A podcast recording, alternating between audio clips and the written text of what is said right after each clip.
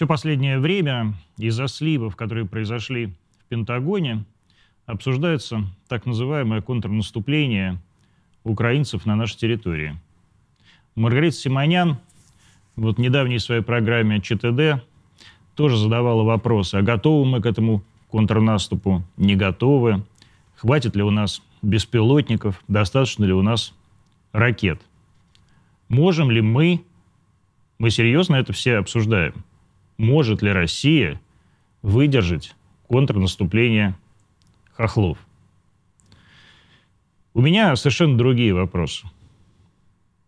Я не знаю, почему мы всерьез, действительно, по-настоящему обсуждаем их контрнаступление. Почему мы не обсуждаем наше наступление на Запад?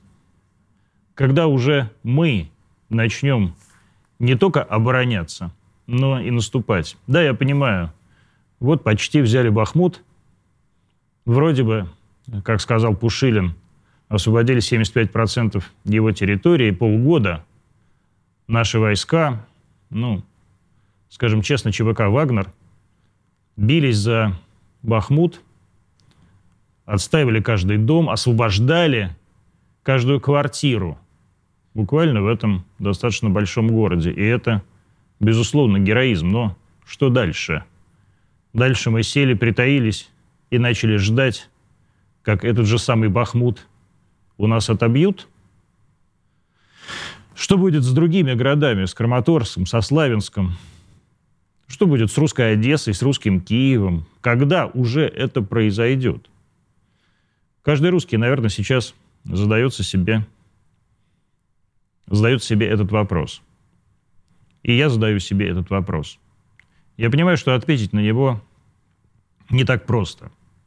Я понимаю, что люди, которые принимают решения все время думают об этом, рассчитывают риски, пытаются каким-то образом спасти жизни наших пацанов, которые там сейчас на фронте, в окопах, на передке. Но все же, почему мы заняли эту оборонительную позицию? Почему мы в душе в своей не верим в то, что мы должны идти дальше – наступать, воевать и биться за все эти наши русские земли. Мы видим, как бьются сейчас православные христиане Украины за каждый храм на этой территории. Мы видим, с, какой, с каким мужеством, самоотверженностью немощные старухи идут на толпу оголтелых подростков – мы действительно каждый день сталкиваемся с этой твердостью и тем настоящим русским духом, которого у многих нас, как мне кажется, уже нет. Мы искренне думаем про оборону. Давайте искренне, по-настоящему, по-русски. Подумаем про наступление. Пора уже. Это Антон Красовский и программа «Антонимы».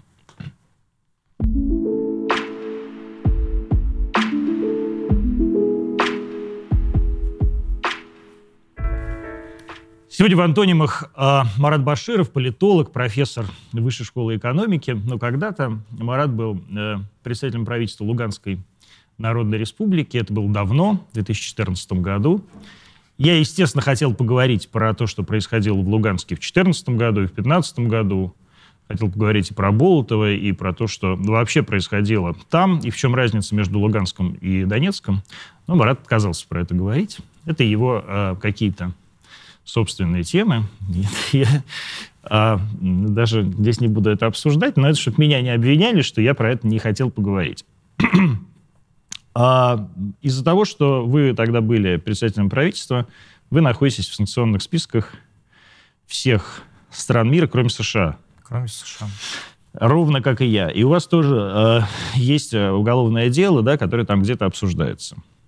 Вот э, что такое эти санкционные списки и эти санкции? И я вот просто перед эфиром, мы с вами как раз разговаривали, как что вот с ними, с ними надо бороться, нам надо создавать свою какую-то юрисдикцию. Что это вообще значит? И чем вот мне или вам эти санкции мешают жить? Ну, в первую очередь, конечно, это путешествие. Ну ладно, путешествуйте ну, по России. А, а, надо сказать, что я под санкциями Канады, Японии, Австралии, Евросоюза. А, но не под санкциями тех же Соединенных Штатов, вы абсолютно правы, не под санкциями Китая, Африка, Южная Америка, Юго-Восточная Азия, а, туда, куда я не ездил, пока была для меня открыта Европа. Поэтому, конечно, а, в первую очередь вот эти санкционные списки – это все, что связано с путешествиями.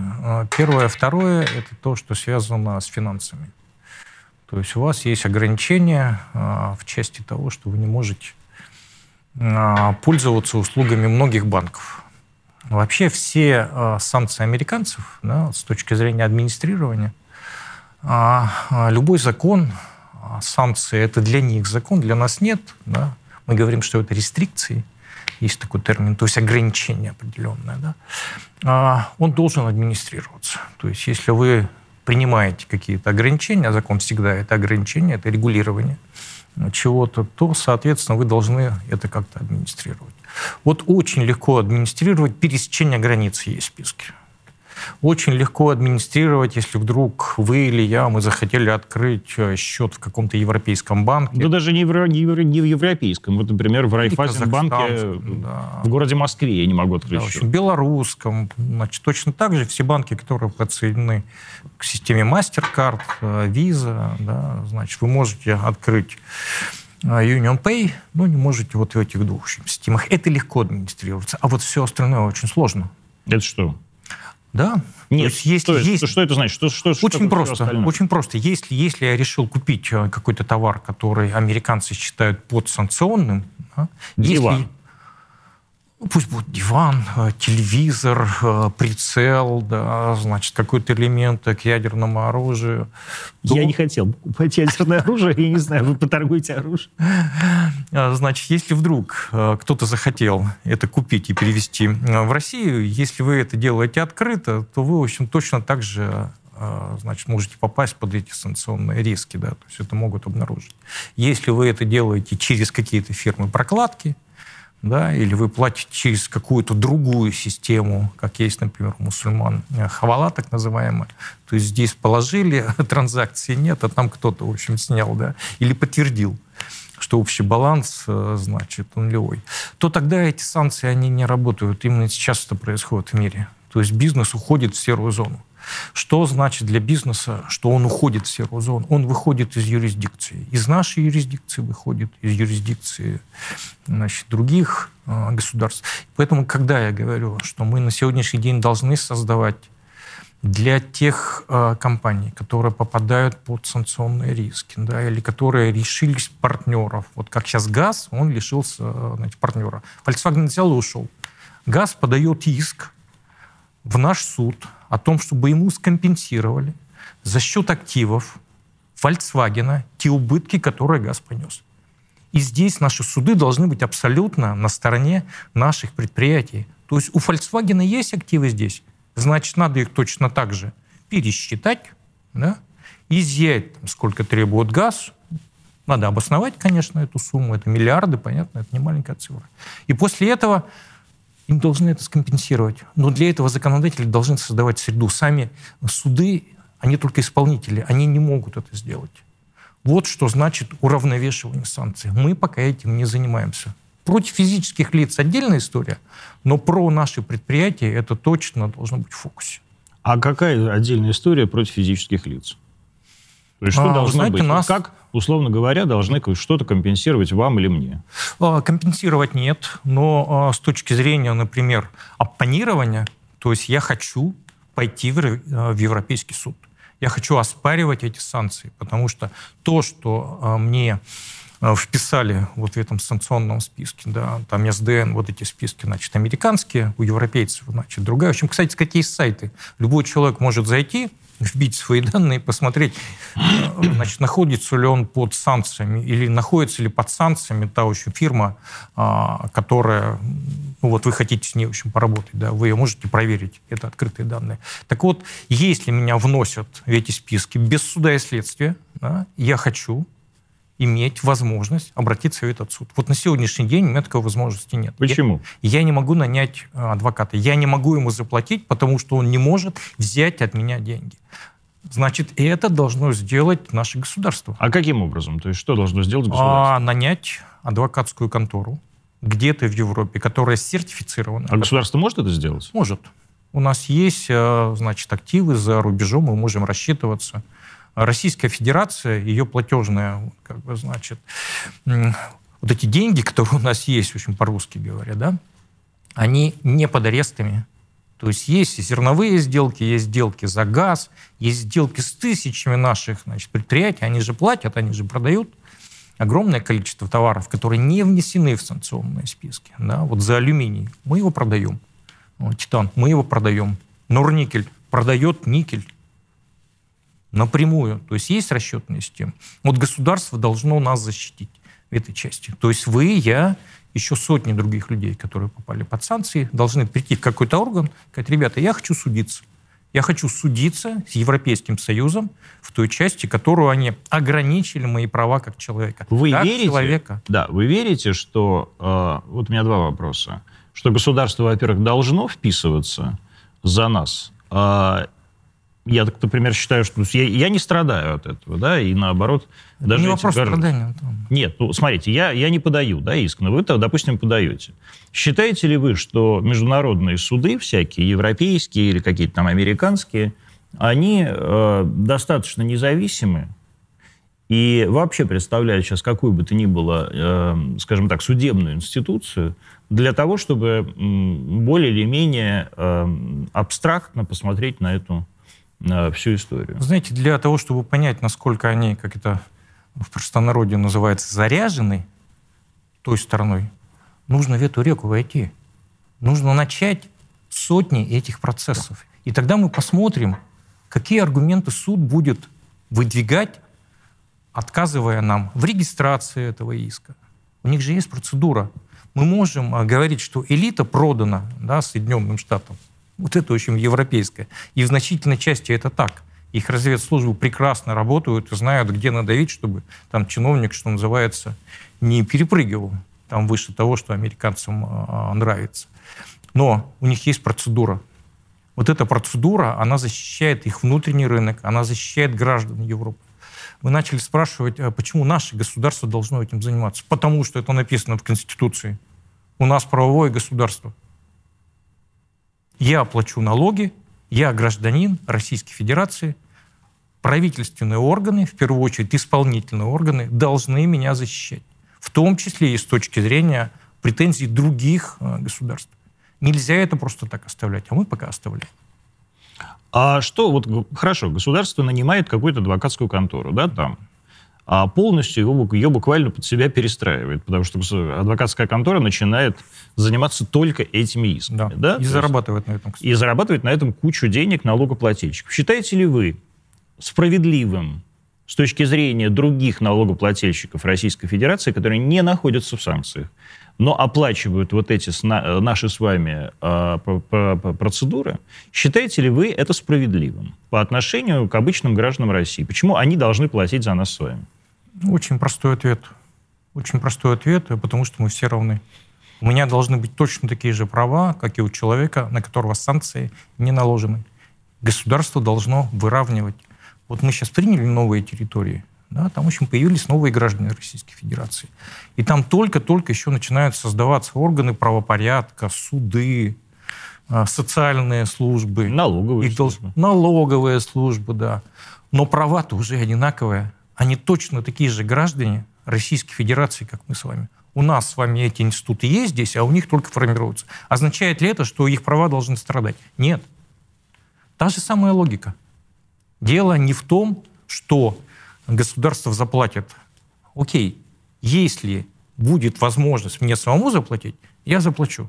Но дайте мне механизм. Если у меня такой еще возможности не будет, это точно так же, как мы с вами говорим, что есть малообеспеченные семьи.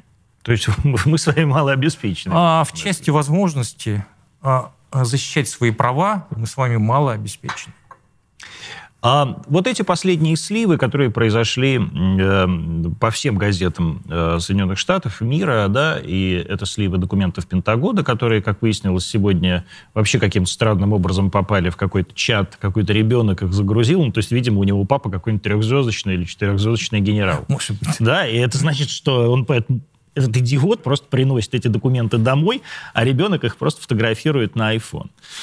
А, ну, то есть степень идиотизма там западных, западных военачальников мне известна, а, и вообще западных чиновников. А, но вот эти сливы, они, а, как вы считаете, насколько, во-первых, они достоверны, а во-вторых, насколько они могут повлиять вообще на всю а, конструкцию взаимоотношений там, России и США, вот там России и Европы, Европы и США? Знаете, американцы в свое время создали новую организацию, она называется «Пять глаз». Это когда разведки разных стран, Австралия, а, Япония, Индия, по-моему, туда вошла, а, британцы и, понятно, Соединенные Штаты, они обмениваются между собой развединформацией. Что такое развединформация? Это не только то, что агент настучал, да, там, значит, в общем, понятно, все разведки мира вербуют а, людей получают какие-то документы. Это прогнозы и аналитика. В первую очередь прогнозы и аналитика. Соответственно, вот эти документы, они наиболее важны. А не то, что там у кого-то там 100 пушек, а у кого-то, в общем, 200, да, это, это вся очень вторичная история. А опасность вот этой а, как бы утечки для а, взаимоотношений между разными разведслужбами, между разными правительствами разных э, государств, она заключается в том, что там есть аналитика, то есть если мы с вами услышали, что якобы Моссад, да, значит, или кто-то из сотрудников значит, Моссада пошел против Биби, значит, это такое, общем, короткое сокращение, значит, имени и фамилии э, премьера Израиля, там, в части судебной реформы, да. а при этом все разведслужбы всегда должны быть вне политики. Это на самом деле раскрывает внутреннюю кухню Израиля, это бьет по Израилю, и их это волнует. Но это же написал кто-то из американцев, да, и, соответственно, что получается? Массад недоволен, Биби недоволен, ну и, соответственно, ищут того человека, который это написал и как это утекло. На самом деле, эта история, она затмит и Сноудена, и Ассанжа. Думаете? Она уже затмила. Почему? А, потому что она запускает а, процессы а, расследований. Вот я более чем уверен, что через какое-то время там появятся материалы, которые касаются подрывов северных потоков-2. А, я более чем уверен, что это на самом деле, а, как знаете, такая а, случайная, но системная утечка. Там же первые эти материалы появились в чатах геймеров. Да, У да. них есть чаты. Это, это появилось где-то да. в начале. Да, ну не только дети. Ну, ну, там вот у меня, значит, взрослые э, зятья, да, они тоже играют, они тоже, значит, пытаются сейчас как-то обойти нашим геймерам это, в общем, запрещают, да, в общем, выходить в эти на сетевые сообщества, но они там как-то обходят. Ну ладно, это бог с ним. А, и, соответственно, это появилось в январе. И с января это потом, в общем, выкладывалось несколько раз. Ну, то есть, на самом деле, это началось как какая-то шутка, ну, или какой-то такой, в общем, фафан. У меня это есть, я вот сейчас это выложу. А потом это стало какой-то системой. А потом начали фальсифицировать. То есть вот сейчас уже появляются новые еще документы, которые фальсифицируют, вбрасывая в этот поток. То есть запущена вообще гигантская вот эта, в общем, штука да, с вскрытием всего того, что у разных разведок. Я не исключаю, что сейчас и наши что-то там подбросят, а скажут, что это вот, значит, американцы. Это же игра на поражение. Огромная дыра, через которую вдруг однажды утек первоначальный пакет данных э, пентагоновских. Ну хорошо, вот, э, допустим, э, станет известно из каких-то документов, которые американцы наверняка будут отрицать все равно, что именно они подорвали северные потоки. И что дальше? Это будут процессы. Ну а, ладно. Это будут процессы, а, потому что любой потребитель в Германии его же можно уговорить как-то. Мы уговорим, да, или вот эти, значит, совладельцы европейских северных потоков. Северные потоки только на 50% наши. Все остальное – это крупные энергетические э, холдинги Европы, те, которые получили за прошлый год огромные убытки. И они сбалансировали да, вот это, значит, брутто-нетто газа только за счет того, что им правительство, например, в общем, Германия, да, выделило огромные дотации, а у «Газпром» просто забрали вот эти, значит, хранилища. И «Газпром» не может дивиденды получать, да, значит, как-то их обслуживать эти, в общем, хранилища. Это а, такая прямая а, дотация в бюджет, но это ложится на убытки, это ложится в косты, как называется, значит, бизнес, то есть стоимость, значит, производства чего-то или продажи, да, а сверху там прибыль. Вот этой прибыли они лишились, у них ее нет. Поэтому если ты хочешь защитить свое предприятие, да, значит, вы энергохолдинг, вы вложили в эти северные потоки деньги, я как потребитель должен был у вас купить за 200 долларов за 1000 кубометров газа, да? а вы мне продали за 400, а у меня с вами договор был на 200. Я иду в суд, опять-таки процедура. Ни один суд не может разорвать вот эту процедуру. Вы искренне верите, что э, вот эти всякие э, западные, европейские, скажем, да, какие-то холдинги, которые полностью сейчас зависят от правительства их своих стран, пойдут в суд и будут э, судиться Соединенными Они Штатами? будут вынуждены пойти в суд. Почему вынуждены? Вот я не понимаю. А, потому что они будут ответчиками. Если я как потребитель, немецкий потребитель, пойду и подам заявление о том, что я потерял в деньгах, о том, что я переплатил, суд это заявление просто обязан принять. А как вы верите в то, что вот какие-то немецкие потребители пойдут и будут подавать иски? Верю. Верю. Человеческая жадность. Человеческая жадность. Она двигает, на самом деле, все рынки. Какие бы ни были правительства, ангажированные, продажные, их задавили, принудили.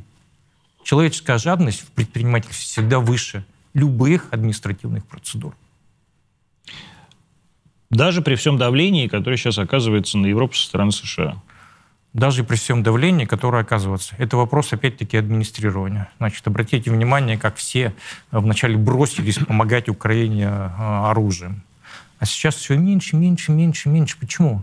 Потому а что... меньше? Меньше. Меньше вот я это по, по новостям не вижу, что меньше. Я вижу, что бесконечно передают какие-то очередные леопарды, какие-то новые системы. А, вы знаете, и так передать далее. танк, это не значит, что передать э, танк, на которого вы можете воевать. Это разные танки. Вообще любое западное вооружение, наше, кстати сказать, тоже, оно, а, очень сложное с точки зрения а, как бы использования его, да, то есть надо учиться, а второе, его нужно все время ремонтировать. Это не топор. И топор-то нужно регулярно, значит, точить. Да, а уж танки, там, знаете, и ствол надо поменять через определенное количество выстрелов, да. И если там чего-то у него, общем, с двигателем, они ездят все на дизеле, значит, не так. Мы все знаем, это точно такие же автомобили, как наши дизельные автомобили. Их тоже нужно, в общем, регулярно им там делать ТО. Требуется огромная ремонтная база. Просто отдать «Леопард» — это еще ничего не значит. Даже гаубицу нужно регулярно обслуживать. Они их сейчас, сказать, Ну хорошо. А, вот вы считаете, что стало меньше. Да. да? Это их стало меньше, потому что э, стало, стали не так охотно отдавать, или потому что уже все отдали? А, очень много отдали из старого, насколько я понимаю. Да, вот эти запасы исчерпаны. Все новое отдавать нужно за деньги. Соответственно, появляется Почему? Вопрос. Как почему? Ну, я вот, честно говоря, вот, вот извините, я еще как-то более расширенно сделал вопрос. Вот а, а мы недавно разговаривали со своим товарищем каким-то, по поводу вообще, вот, э, например, нашей системы. Как вот у нас же там есть ЧВК «Вагнер», который, в котором вся Москва завешена сейчас э, счетами, вступая в ЧВК «Вагнер». При этом ЧВК «Вагнер», она находится как бы в очень сером юридическом поле. Скажем да. честно, у нас вообще частные военные компании как-то, по-моему, запрещены до сих пор. Ну, скажем так, не разрешены. Наемничество запрещено. Да, да, наемничество, да. да. Вот. А, и, соответственно, непонятно, каким образом вообще переходит передача, э, скажем, ЧВК на баланс э, вооружений. Вот здесь, но она же как-то происходит.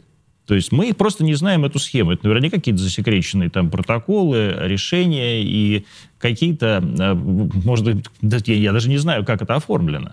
Вот так же и здесь. А может, мы просто не знаем, как это оформлено и почему да, надо платить. Ну вот позвонили из Вашингтона и сказали, там, передайте нет, всю базу нет, там конечно. в Румынии. Нет, а, конечно, за это платят. Значит, платят э, бюджеты. То есть, если у вас был танк, Вы его купили у какого-то немецкого концерна. Вы его передали на баланс э, значит, Бундесвера. Ездил он у вас или стоял, он числится на балансе с определенной суммой. Если вы его оттуда изымаете, да, значит, миром правят на самом деле два огромных сообщества. Это бухгалтеры и юристы. Если вы изымаете танк, к вам приходит бухгалтер и говорит, ребята, мы его списываем, этот танк. Они говорят, ну, наверное, давайте спишем. А у него остаточная стоимость еще не нулевая. Вы должны его списать по общим каким-то критериям. Значит, почему я говорю, что процедура важнее на самом деле очень продажных чиновников? Ну, потому что любой продажный чиновник тоже действует по общей процедуре. Вот этих лакун, значит, юридических, как вы сказали, в отношении ЧВК, их громадное количество в части передачи оружия. И это стало все всплывать. Американцы где-то полгода назад сказали, мы сейчас примем закон о ленд-лизе, в отношении тех поставок, которые идут на Украину. И до сих пор его, в общем, тормозят. Знаете почему? Потому что нужно считать, когда Украина вернет деньги за это поставленное вооружение. Закон о ленд-лизе, да, который действовал в отношении СССР, да. он прекратил свое действие, то есть мы прекратили эти деньги выплачивать, по-моему, только в 70-е годы. Да, то есть мы выплачивали деньги Конечно. Ну, конечно, это было не бесплатно. Нет. Ленд-лиз подразумевает, что нам отдают как бы, как это сейчас называется? В лизинг в лизинг, точно. Вот, ленд-лиз, лизинг, точно. Да, в общем, поэтому это числится на балансе Соединенных Штатов вооружения, пока Украина не заплатит. Если закон о ленд-лизе не действует, они просто отдали и закрыли из бюджета эти самые, значит, как бы стоимость этого. Почему же они тогда не принимают этот закон о ленд-лизе, если им это выгоднее? А, потому что это сразу ляжет на баланс государственного бюджета Украины, они станут банкротами. Они уже банкроты. Да, у них огромное сокращение по налоговым э, поступлениям. Там фактически вся социалка живет только за счет того, что им дают деньги из Европы и из Соединенных Штатов. Откуда разговоры про, про контрнаступление? Угу. Вы или уже умрите, или победите, им говорят. Ну, потому что мы дальше не можем просто вам, вам деньги давать и вооружение. Они их подталкивают фактически или туда, или сюда. А вы думаете, это только разговоры про контрнаступ, или все же он будет? Как вот по ощущениям? Я думаю, что будут э, попытки проведения таких, знаете, крупных военных операций. Но сказать, что это будут широкомасштабные наступления, да, в общем, которое приведет к каким-то кардинальным переменам, я в это не верю.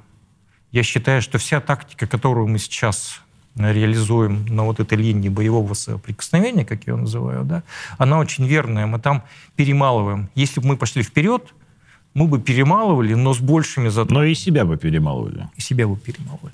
Здесь нам выгодно пока стоять. Пока они туда вбрасывают, вбрасывают, вбрасывают, вбрасывают. Если все пристрелено, то ради бога. И, кстати сказать, я не верю, что ЧВК Вагнера это такая, знаете, отдельная структура, где-то, значит, живущая там вне, значит, Минобороны или еще каких-то. Не верите? Не верю. А вы верите в этот конфликт между Пригожиным и Министерством обороны? А, вы знаете, я верю в то, что а, Пригожин хочет больше, чем ему дают. И он, он а, прекрасный пиарщик. И поэтому он использует вот эти, значит, рычаги и механизмы. Ему деваться некуда. Он на самом деле находится в серой зоне. Но давайте скажем, что ЧВК Вагнера — это не единственная ЧВК, которая воюет... На нашей стороне? На нашей стороне. А какие есть еще ЧВК? Ну, там еще есть. Есть другие? Есть другие. И это тоже наши частные военные компании? Это наши частные значит, военные компании. Я вообще считаю, что у нас порядка 24. Ну, просто не все там воюют. Мне нравится, мне нравится точная цифра 24, а порядка 24. А я их считаю просто, я их, я их считаю, я их считаю. А что, хорошо, вот мы не наступаем, да, э, линия соприкосновения, украинцы перебрасывают все больше и больше, ну, все время перебрасывают новые силы, да, это какие-то мобики, которых, ну, мобилизованные, да, которых там они отлавливают и так далее. Как вы вообще оцениваете сейчас, ну, как человек, в том числе и работавший э, в, э, когда-то в Луганске, их потенциальную боеспособность? Я думаю, что она гораздо ниже, чем, чем? наша. Чем наша? Да, чем наша. А, по нескольким причинам. Значит, обратите внимание, они всех своих, как вы их назвали, мобики, да, это такой, в общем, термин, значит, мобилизованные, они те, которые, в общем, добровольно пошли, они фактически сразу бросаются туда. А мы призвали вот своих там 300 или сколько? 300 тысяч. Да, в общем, тысяч. Мы их когда призвали? Октябрь, на сентябрь, октябрь, там вот эта активная кампания была. Из них только часть оказалась э, э, там. Они до сих пор проходят, как это называется, слаживание. Да, значит, не все там оказались. Часть, кстати, переписались и пошли как бы по контракту. И это на самом деле выгоднее. Ну да. Ты получаешь больше денег. Вот. А, а поэтому с этой точки зрения то, что у нас сейчас не идет, значит, вторая волна мобилизации, значит, такая очень спекулятивная тема, да, все время, о, сейчас начнется. Да не, не начнется. А, контрактников вот так вот хватает. Хватает? Людей, которые желают идти воевать за эти приличные деньги, достаточно. Мы просто а люди... с военкоматами немножко там напортачили, потому что, э, значит, когда вот эта первая волна а, мобилизации шла, у нас не было электронных баз, они не бились с госуслугами. Вот сегодня принимали. То есть вот сейчас вот а, приняли этот закон, да, Государственная Дума там пару дней назад приняла этот закон. Да. Три чтения уже он прошел, а, и Вячеслав Ильич Володин даже уже всех поздравил с принятием этого закона. Очевидно совершенно, что, что этот закон вызовет, конечно... Опасения. Ну, скажем... Страх. Страх. Да. Страх. То есть люди да. действительно... Это подогреют еще. Ну да. Но э, я тоже, честно говоря, э просто ради интереса, мне тут 48 лет, но я вот подумал, вот мне сейчас попадет меня в госуслуги, не, не то, что меня призовут куда-то, а запишут они меня в резерв или в этот самый, в запас, э, или не запишут. Это что же в госуслугах? Я просто ради интереса посмотрел сегодня и понял, что у меня просто вообще все госуслуги сбились. Я вот сейчас паспорт менял, а у меня одновременно с этим сбились и, и права, и СНИЛС, и ИНН почему-то там не бьется. А это тоже к вопросу о госуслугах, да, о том, как э, вообще портал работает, хотя я считаю, что он очень хороший и очень нужный. Но э, действительно, ведь люди боятся, и как вы считаете, насколько этот страх, вот вы тоже сказали, что люди идут за хорошие деньги. По мне, так люди, многие идут не за хорошие деньги, а за родину воевать на самом деле.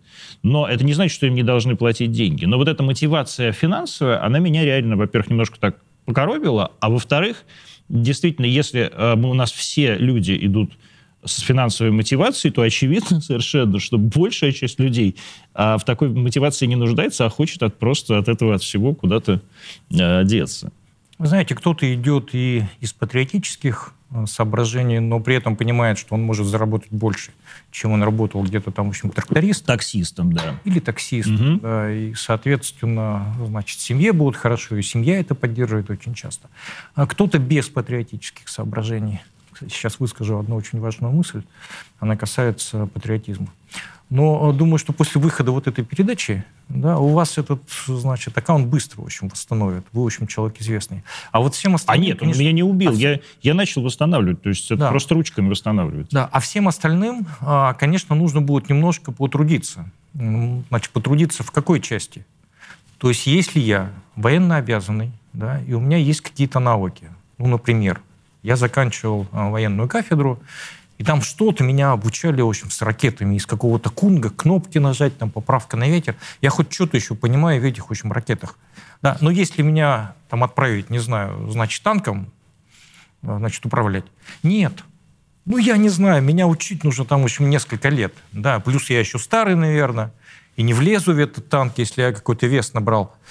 Вот этих данных, их там нет на сегодняшний день. То есть военкоматы не знают, им сказали, ребята, нам нужно 10 танкистов, 10 летчиков, 10, 10 поваров, угу. да. А он не знает, кто вот из всего этого пула тех людей, которые там у него, в общем, числятся в этом военкомате, кого призывать? Плюс еще возраст. А это должна быть же вот просто обычная электронная система. Ставишь галочки до 45 лет, вот такая-то специальность, вот такой-то вес, без заболеваний, и у тебя вываливается список. И ты, соответственно, из них начинаешь выбирать. Вот этого нет. Госуслуги позволяют это сделать. Вот с какой точки зрения они а, полезны в этой стыковке. То есть волноваться людям не о чем, считаете? А, людям а, волноваться, ну, с какой точки зрения, что их необоснованно призовут? Да. А, как раз вот необоснованность, она исчезнет. То есть, если ты вобьешь все верно, да, значит, предоставишь, в общем, документы, вот эти все скандалы, что призвали значит, отца, у него три, в общем, ребенка, да, и вроде бы, в общем, не должны, Но в военкомате этих данных нет. А они должны быть.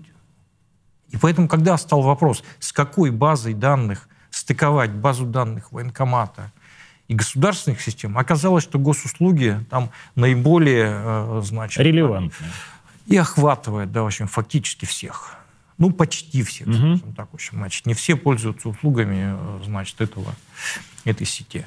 А вот относительно... Ну, не все, условно говоря. А... Да, вот, например, я пользуюсь, естественно, я, там, сказать, человек не самый старый. Мои родители, например, не пользуются госуслугами. Да?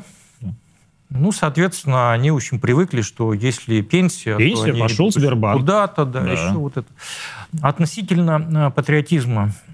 Смотрите, мы же с 91 -го года фактически, в общем, запретили любую государственную идеологию. Это у нас в Конституции записано. И в частности, э, патриотизм. Откуда вот эти 300 тысяч взялись, которые встали просто и удрали? Они же тоже патриоты. Их не 300, их, потому что 700. Тем более... Ну, это вот которые убежали от, от да. мобилизации, да? Да.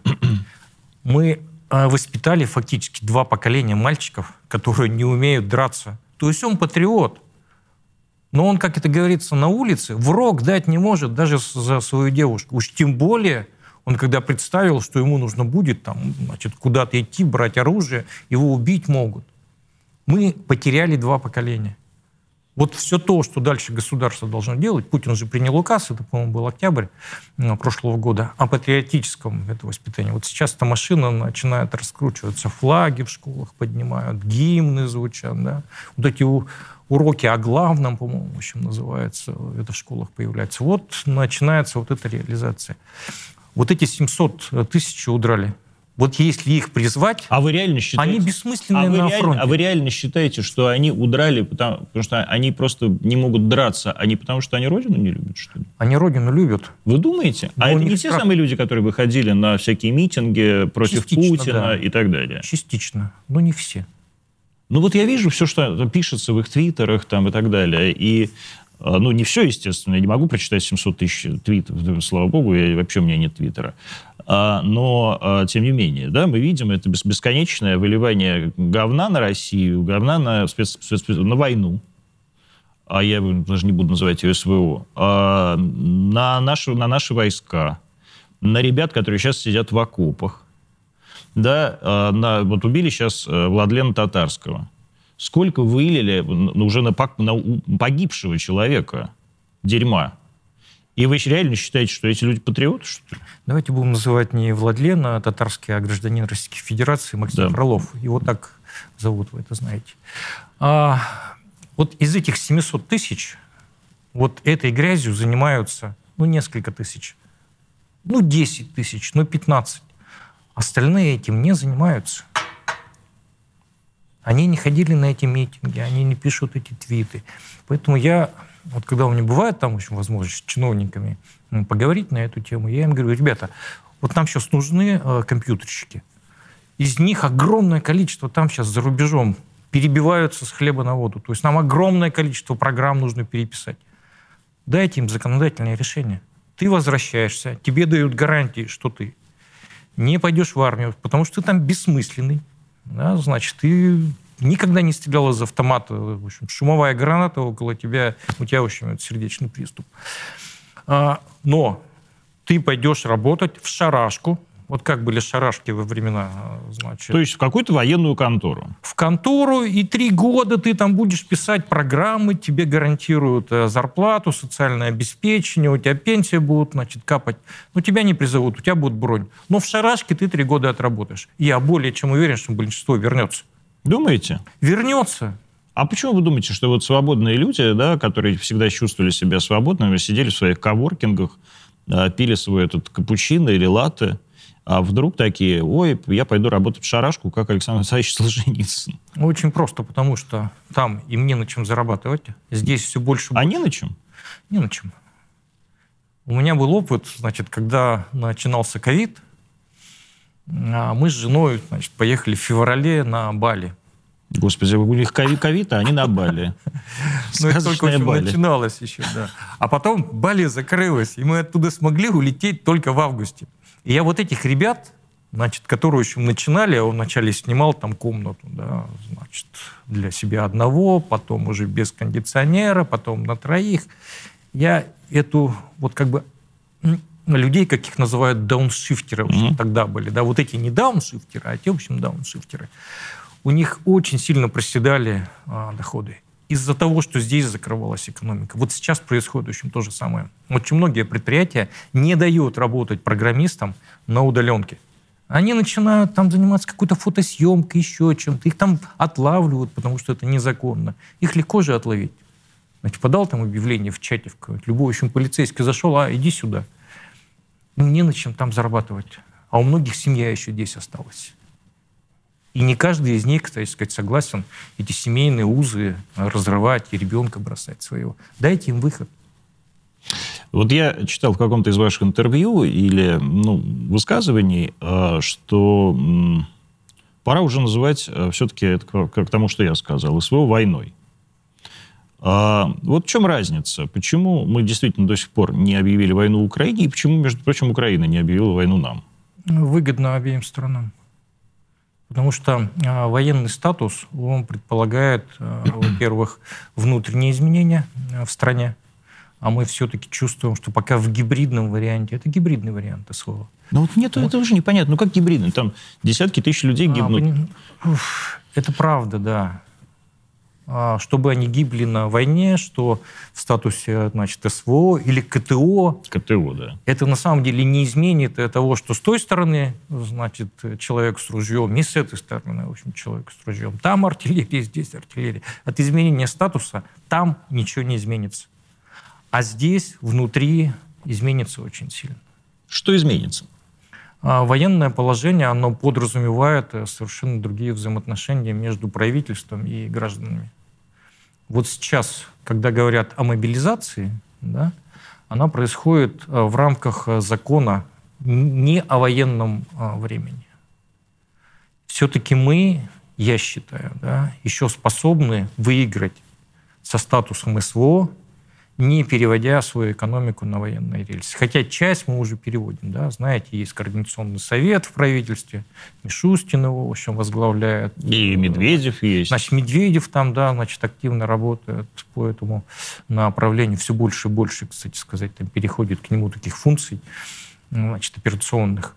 Но это не военное положение, это все-таки вот оптимизация. Тогда, смотрите, тогда ВПК. объясните мне, что такое военное положение конкретно, да? Ну, да, оптимизация, там, сказать, ВПК.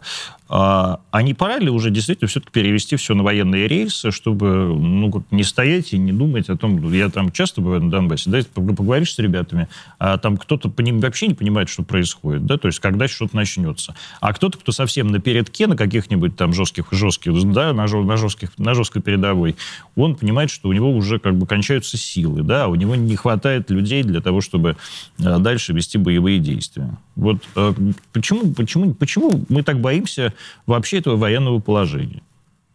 Ну, еще раз хочу сказать, что военное положение предполагает, что вы переводите свою экономику на военные рельсы. Ну и класс. Нет, не класс. У нас очень много а, проектов, которые нельзя останавливать. Они рыночные, они с партнерами. У нас очень много делается для того, чтобы мы сейчас разворачивали экономику на восток.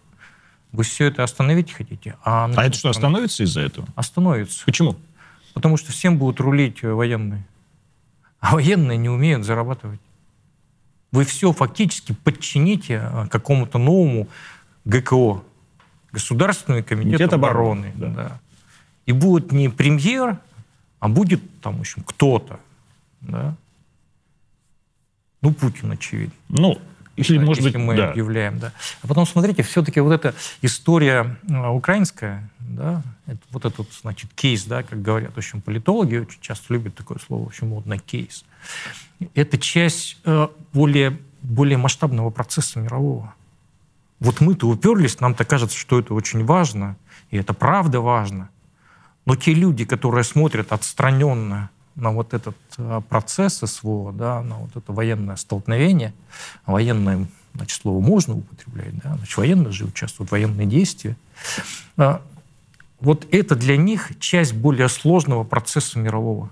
Вот то, что идет перестройка, как говорят многие центры, да, значит, в общем, А вот какой это процесс? Что это за процесс? Вот, во-первых, я хотел бы посмотреть, кто эти люди, которые смотрят на это отстраненно, и есть ли, остались ли люди, которые смотрят на все на это отстраненно? Смотрят, конечно. А и что это действительно за процесс? Мы бесконечно говорим действительно про это многополярный мир, трали-вали, но а, при этом мы, мы видим как бы действительно, как э, там, Соединенные Штаты вместе с Европой абсолютно как единые уста э, встали против нас. А, не полностью, а, во-первых, да. Ну, за исключением, ну, за исключением дяди Вити Орбана. Ну, точно так же вы редко слышите о том, что Испания что-либо говорит агрессивное, да, это части Италия молчит. Да ладно, а, я все время слышу. Как... Скандинавы молчат. Нет, нет, ну что вы.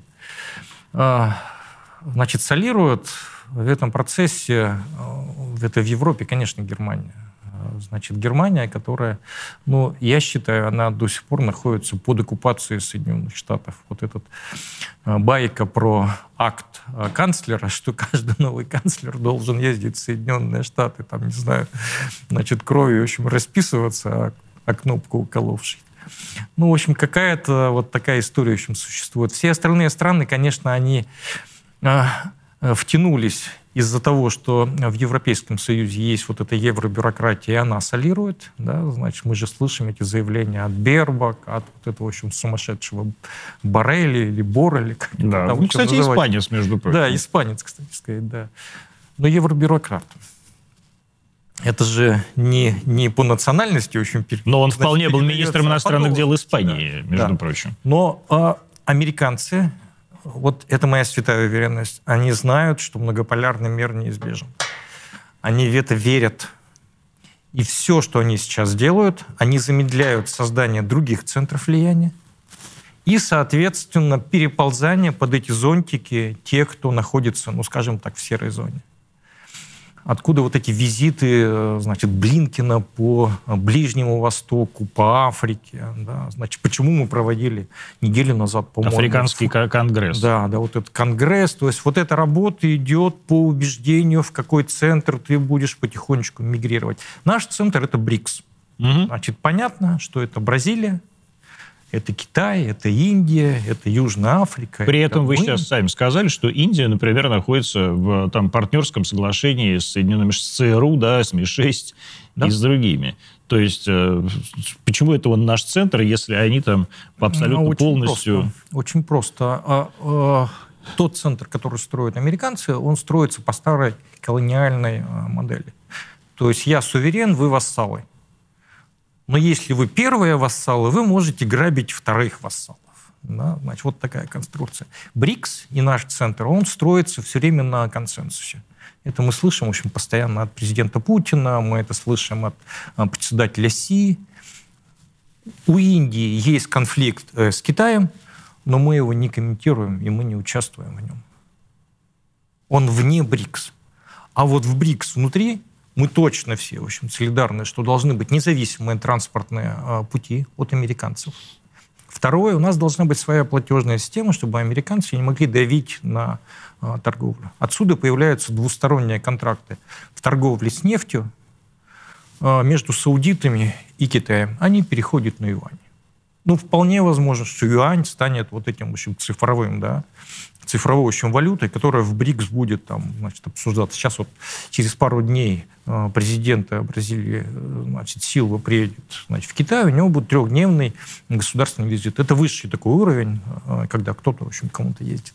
Вот они, в частности, будут обсуждать все, что касается создания новой финансовой системы. Значит, почему, в общем, Пакистан, те же саудиты, Аргентина, вдруг все сказали, ребята, а мы тоже хотим в БРИКС не потому, что мы им очень понравились, а потому что появляется возможность э, торговать без вот этого как бы отстегивания значит, процентика американцам. Да еще и спрашивать их нужно. Вот вся же санкционная система американцев, она строится, она вообще уникальна. Вот если Евросоюз наложил на кого-то санкции коллективно, чтобы эти санкции снять, все должны опять-таки коллективно сказать, да, снимаем эти санкции. Всегда найдется паршивая овца, которая скажет, нет, я против того, чтобы снимали санкции с этого. Поляки, скажем. Сложный очень механизм. Да? У американцев все в руках а, Минфина.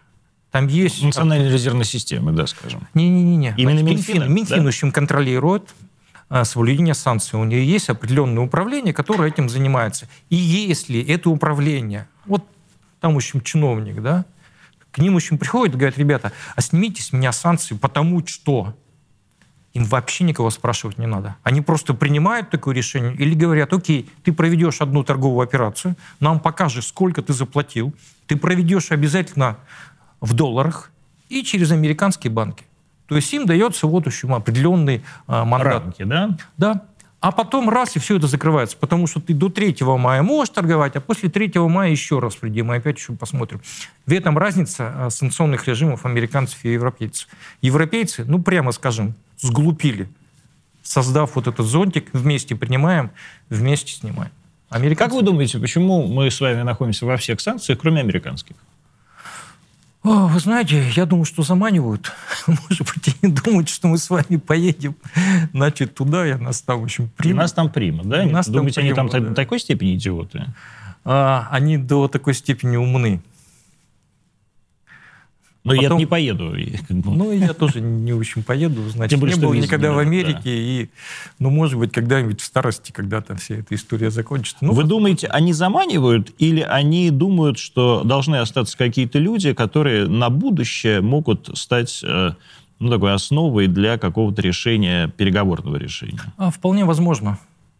Я все-таки верю в то, что в конечном итоге будет какая-то масштабная а, договоренность, по очень многим фронтам. Вот я, например, верю, что Китай получит э, Тайвань невооруженным путем, но по модели Гонконга. Гонконга. Да, то есть, то есть одна, печально, одна страна, две системы. Да, медленно, печально. У Китая прекрасный опыт в этой части. Он их устраивает. Они там руку набили. Так что вполне возможно, что, в общем, с Тайванем, как только американцы перетащат оттуда все вот эти производства или, или научатся, в общем, штамповать вот эти микросхемы, которые сейчас делаются на Тайване, им Тайвань станет неинтересен, они его расторгуют. И вот эта гигантская масштабная сделка, она как раз будет э, сопровождаться и такими, знаете, э, вкусняшками. А мы еще сняли санкции с ваших физических лиц, там, условно говоря ну, которые неинтересны. Мы же с вами с точки зрения геополитики неинтересно. Мы только слово можем нести. Оно весомо, когда есть конкуренция. Но когда это а, договоренность юридическая, мы с вами неинтересны. Но можно нас красиво подать на сковородке.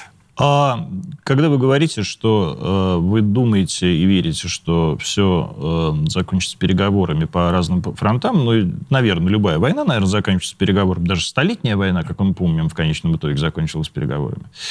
А, другое дело, не все дожили до конца этой войны из переговорщиков. А, в частности, в результате одного единственного сражения. А, но как вы думаете, во-первых, когда это будут эти переговоры начнутся? С кем эти переговоры начнутся и о чем эти переговоры будут происходить? Они начнутся в 2024 году. Почему? Потому значит, что выборы вы будете у всех? смеяться, значит, когда я вернулся э, в 2014 году, у нас есть... Из своя, Луганска? Да, у нас есть своя, в общем, футбольная команда. И ко мне подошел один из генералов, а, который с нами играет до сих пор, в общем, в возрасте, сейчас ему за 70.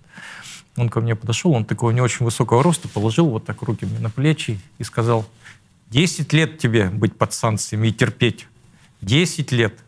Но, говорит, никогда не возвращайся в Луганск, занимайся чем-нибудь другим. Вот я следую его этой заповеди. Поэтому для меня... Может, это... поэтому и живы? Может быть. А, и для меня 24 э, год, он э, не только с точки зрения его, в общем, прогноза, да, а он же вот как-то это, в общем, предсказал, то есть это значит стратегические видение есть у нас по таймингу. 24 год – это когда состоятся выборы президента Российской Федерации, раз. А в конечном итоге, на мой взгляд, истощится... Выборы США. А выборы США не будут позже, значит, в ноябре этого года. Того, 24 -го года, угу. да. Но президент вступит в должность 20 э, января... Ну, или как, какого-то января 25 -го там, да. года, да. да, да, да.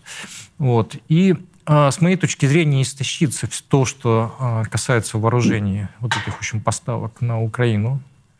То есть там будет такой очень серьезный дефицит, а это важный фактор там для нас. То есть мы-то можем бесконечно переводить, как мы с вами сказали, что если надо будет еще, значит, что-то там и переведем на военные рельсы. То есть без учета стоимости. Вот неважно, сколько стоит, а нам это нужно. И мы это сделаем. У них такой возможности нет. И третье, значит, вы абсолютно правы, будут э, президентские выборы, и в конечном итоге всех же подтолкнет не э, то, что кто-то выиграет, а кто-то проиграет. Мы выиграем, это безусловно, это все знают. То есть вопрос, когда. А то, что нужно будет восстанавливать торговую систему в мире, она сейчас разрывается. То есть то, что мы построим вот эти транспортные коридоры, как их Китай называет шелковые пути один, там два, в Средней Азии их называют как-то по общем другому. Это такая, в общем, многосоставная, многоэтапная история, но она вся проходит мимо американских баз.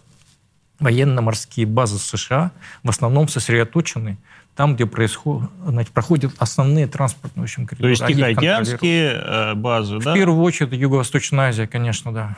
Вот этот маршрут. Поэтому то, что мы строим с Китаем, когда в Китае это начинается, потом, например, Иран, потом это Каспий, Волга – и ушло э, в Европу. Там американских баз нет. Как только эти коридоры заработают, американцы будут перестраивать э, свое отношение к этим... Ну, вот дайте я вас так спрашиваю. Все-таки не могу не спросить про Луганск и про Донецк.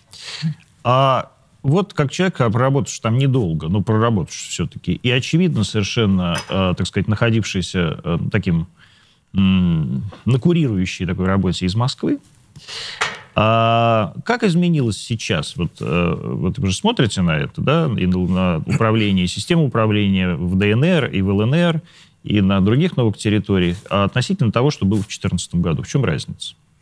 Разница в том, что туда поехало огромное количество госчиновников российских, которые знают, как устроена российская госвласть.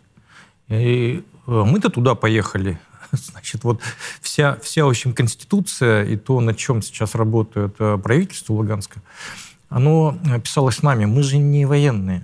Это очевидно. Не военные, да. То есть надо было, в общем, подхватить э, с точки зрения госуправления. Вот мы и подхватили. Это случайно, в общем, получилось. Но тем не То менее... То есть это все было на э, волне русской весны? Ну, для э, тех ребят, которые оттуда, из Луганска, да, для нас, конечно, все это сложнее. И я вот очень рад, что президент э, Путин там, пару или тройку там, значит, недель назад э, сказал, что да, возможно, мы опоздали с принятием этих территорий. Их надо было принимать раньше. Не знаю, какие причины, но то, что сейчас туда поехало огромное количество людей, которые понимают, как устроено госуправление – это правильный процесс. Вот это самое главное а, различие. Потому что если вы налаживаете а, схожие процедуры, ну, то есть если вам нужно подать заявку да, в, общем, федеральный бюджет Российской Федерации, надо понимать, как это оформляется, как это доказывается. Вот сейчас же многое то, что там строится, оно строится э, теми людьми, которые из Москвы. Вот тот же, в общем, Мариуполь отстраивается. Там не только Москва, там и Питер, и да, да, Челябинск, да, да, и, да. ну, как бы повесили, да. Вот это ну, э, как бы идея с курированием, что, например, Челябинская область, там, значит, курирует какой-то, в общем, регион, там, да, или какой-то город, это же, значит, на самом деле говорит, что Челябинская область отвечает за процедуры. То есть она помогает этим людям делать так, чтобы конкурсы выигрывались, да, они, в общем, появлялись жулики. Они-то и в России появляются. И на новых территориях они еще быстрее, наверное, в общем, значит, появляются. Когда там денег и еще Было очень криво, да. Вот.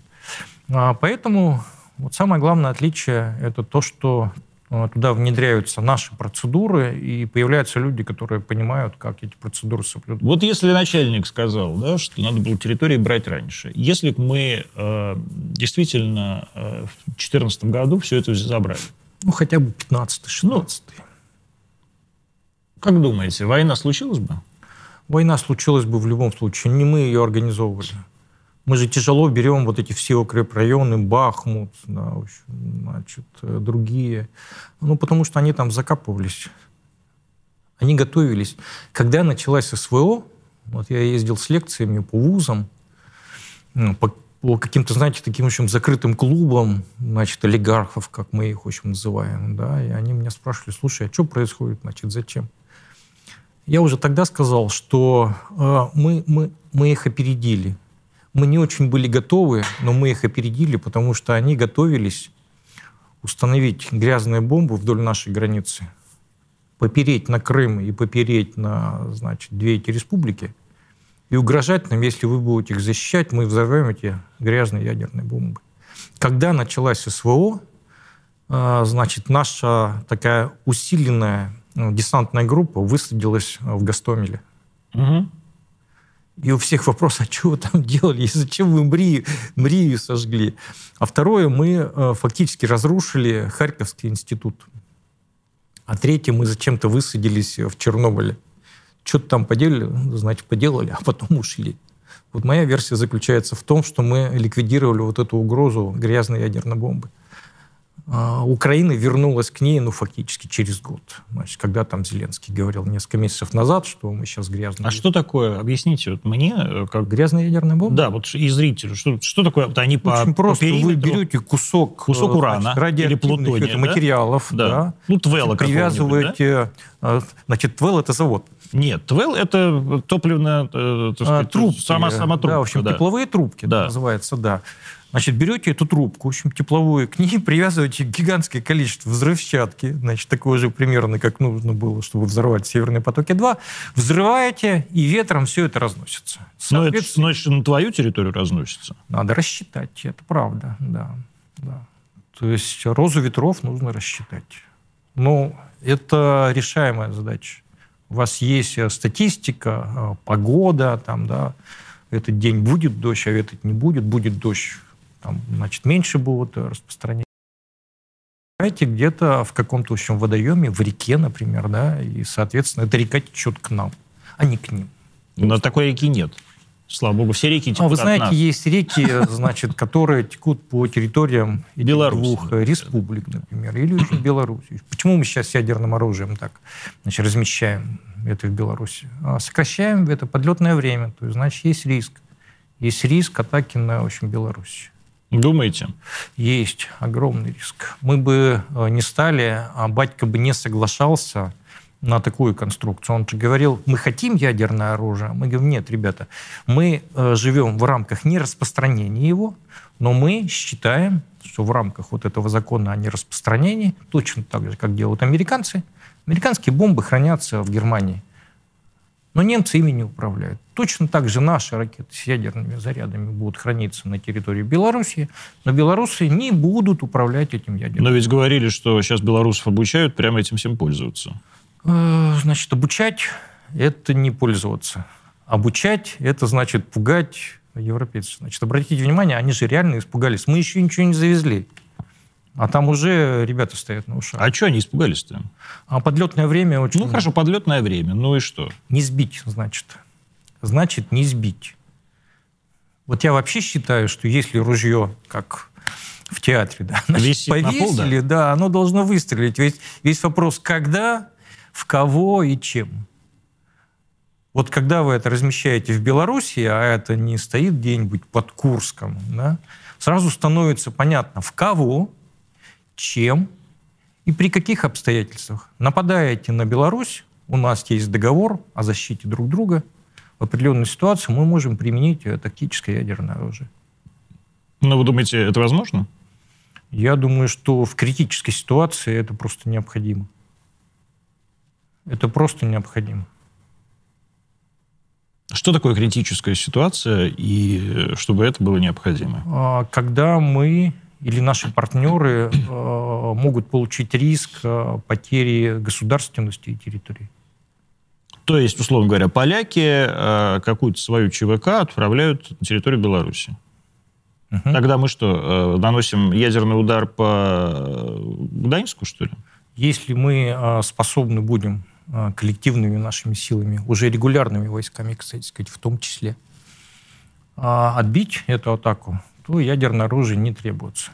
Если нам будут угрожать, например, теми же снарядами с урановыми наконечниками, как сейчас, значит, британцы, да, в общем, грозятся нам на Украине, адекватный ответ. Адекватный а вы считаете, что адекватный ответ э, на снаряды с этим самым необогащенным ураном – это тактическое ядерное оружие? Это будут военные решать. Ну, я вас прошу. А я не военный. Ну, я, ваше мнение, вы же говорите. Я просто знаю, что если это открыто заявляется, значит, в этом есть какой-то смысл. Смысл только один. Прямая военная угроза применения тактического ядерного оружия. Иначе нет смысла об этом говорить, строить эти хранилища. Кстати сказать, их строить начали давно. Ну, они же советские наверняка. Ну, там что-то советское, но там много из советского нужно, в общем, перестраивать с точки зрения управления, думаю. Просто разные коммуникации, электроника разная, ПВО разное, там там много вопросов. Вот я, может быть, один из последних вопросов, который задам, э, к вам, как, опять же, к человеку, который там жил, в Луганске и так далее. И у вас было по этому поводу несколько тоже текстов, и они в зависимости от ситуации менялись, кстати, да, и от того, значит, там, как пройдет демаркационная линия, и где будет она. Вот как сейчас, э, апрель 2023 года, как вы думаете, где э, должна закончиться специальная военная операция? А, мое личное Ну, не мое же. Левый берег Днепра и все административные границы южных а, областей Украины. Почему Это, не дальше? А, это минимальная, минимальная задача с точки зрения обеспечения безопасности. После этого нейтральная Украина, а с западными областями пускай делают, что хотят. А как она станет вдруг нейтральной, если они все нас ненавидят? По договору с американцами и Евросоюзом. Ну хорошо, вот американцы говорят, да, Украина нейтральная. И все равно там, значит, 15 миллионов человек, которые живут на этой так называемой нейтральной, нейтральной зоне, все равно будут кричать «Украина по надусе», там и так далее. И все равно они будут готовить своих боевиков, я не знаю, террористов, засылать их сюда и так далее. Знаете, э, в силу того, что я общаюсь с огромным количеством э, граждан Украины, э, в том числе и живущих не на территории ЛДНР, надо, кстати сказать, уже быстрее их переименовывать, значит, в Донецкую Луганскую область, область, да, и Донецкую область. Потому что Херсонская область, да, и, и как-то ЛНР.